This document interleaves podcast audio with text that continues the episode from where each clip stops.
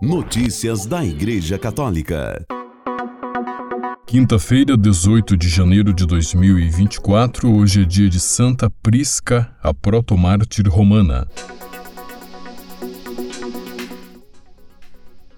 Na audiência geral desta quarta-feira, o Papa Francisco disse que o verdadeiro amor não possui, se doa ao outro. Reportagem de Túlio Fonseca do Vatican News. Na manhã desta quarta-feira, 17 de janeiro, Francisco deu continuidade ao itinerário de catequeses sobre os vícios e as virtudes. O tema da reflexão durante a audiência geral na Sala Paulo VI foi dedicado ao vício da luxúria, do qual os antigos padres ensinam que depois da gula é o segundo demônio que está sempre à porta do coração. Enquanto a gula é a voracidade por comida, destacou o Papa, esse segundo vício é uma espécie de voracidade por outra outra pessoa, ou seja, o vínculo envenenado que os seres humanos mantêm entre si, principalmente no âmbito da sexualidade. O pontífice então enfatizou que no cristianismo não há condenação do instinto sexual e recordou aos fiéis que um livro da Bíblia, o Cântico dos Cânticos, é um maravilhoso poema de amor entre dois noivos. Contudo, esta bela dimensão da nossa humanidade não está isenta de perigos. Como exemplo, Francisco apresentou a exortação de São Paulo presente na primeira carta aos Coríntios.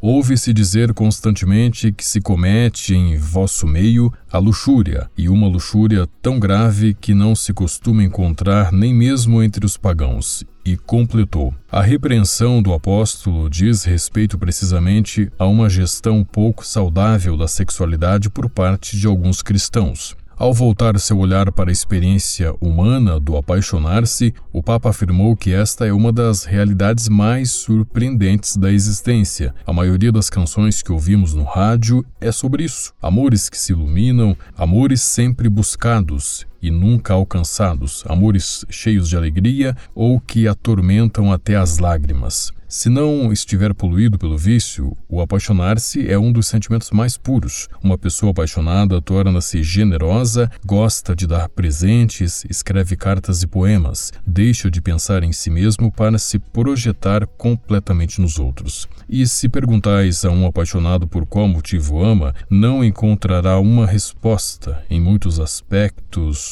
o seu amor é incondicional, sem qualquer motivo. Segundo Francisco, esse amor tão poderoso é também um pouco ingênuo. O apaixonado não conhece bem o rosto do outro, tende a idealizá-lo, está pronto a fazer promessas cujo peso não compreende imediatamente. Este jardim, onde se multiplicam as maravilhas, não está, porém, a salvo do mal, sublinhou o Papa, mas tantas vezes é desfigurado pelo demônio da luxúria.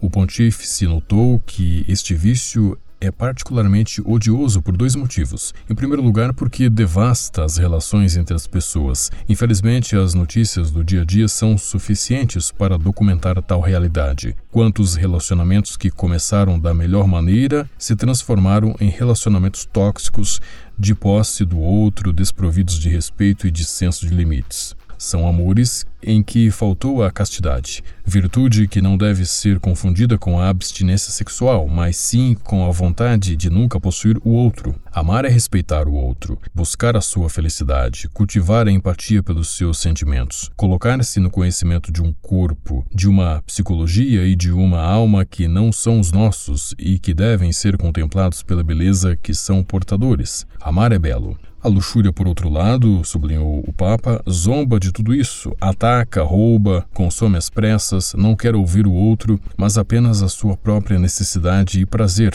A luxúria considera enfadonho todo namoro, não busca aquela síntese entre razão, impulso e sentimento que nos ajudaria a conduzir nossa existência com sabedoria. O luxurioso só busca atalhos, não entende que o caminho do amor deve ser percorrido devagar, e essa paciência, longe de ser sinônimo sinônimo de tédio, nos permite tornar felizes as nossas relações amorosas. Ao recordar que entre todos os prazeres do homem, a sexualidade tem uma voz poderosa, o Papa evidenciou a segunda razão pela qual a luxúria é um vício perigoso. A sexualidade envolve todos os sentidos, reside tanto no corpo quanto na psique. Se não for disciplinada com paciência, se não se inscrever em uma relação e em uma história onde dois indivíduos a transformam em uma dança amorosa, ela transforma-se em uma corrente que priva o homem de liberdade. O prazer sexual é prejudicado pela pornografia, satisfação sem relacionamento que pode gerar formas de dependência. Devemos defender o amor, a pureza de doar-se um ao outro. Essa é a beleza de uma relação sexual. Vencer a batalha contra a luxúria, contra a coisificação do outro, pode ser uma tarefa para toda a vida. Por fim, destacou o Papa, o prêmio desta batalha é o mais importante de todos, porque consiste em preservar aquela beleza que Deus escreveu na sua criação quando imaginou o amor entre o homem e a mulher.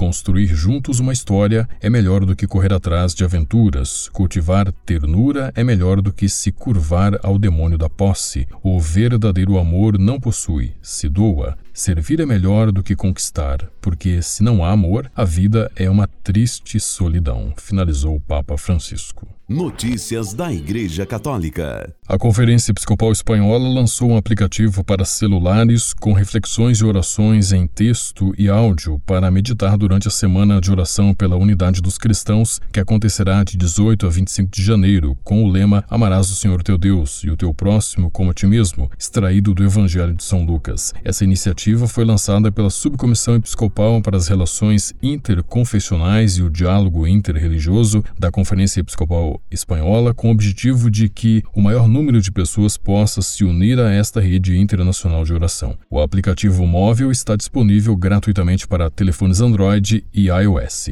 Notícias da Igreja Católica.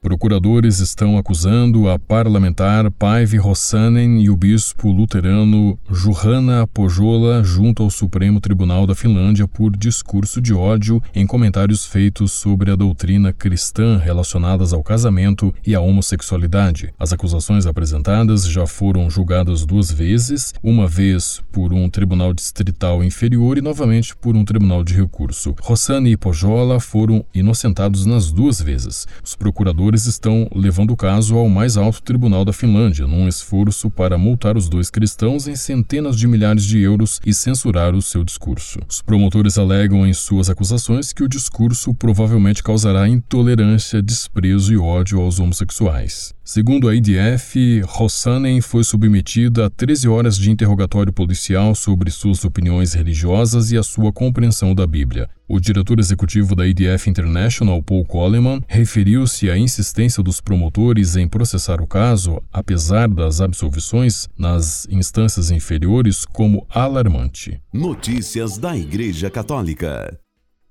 O quinto Congresso Eucarístico Nacional, que acontecerá este ano em Braga, em Portugal, terá uma programação que quer chegar a todos, em especial aos pobres, aos jovens, à ecologia, disse o arcebispo de Braga, Dom José Cordeiro. Por isso, vai incluir o incentivo à doação de sangue como compromisso social e o plantio de quatro árvores no Sameiro depois do encerramento do evento. Uma das sugestões que apareceu também nesta preparação é que o Congresso seja também um contributo para diminuir a pegada ecológica, com plantação de árvores pelas dioceses, nas catequeses, nos grupos de jovens, nas paróquias e movimentos, disse Dom Cordeiro em coletiva de imprensa de apresentação do Congresso nesta segunda-feira, 15 de Janeiro.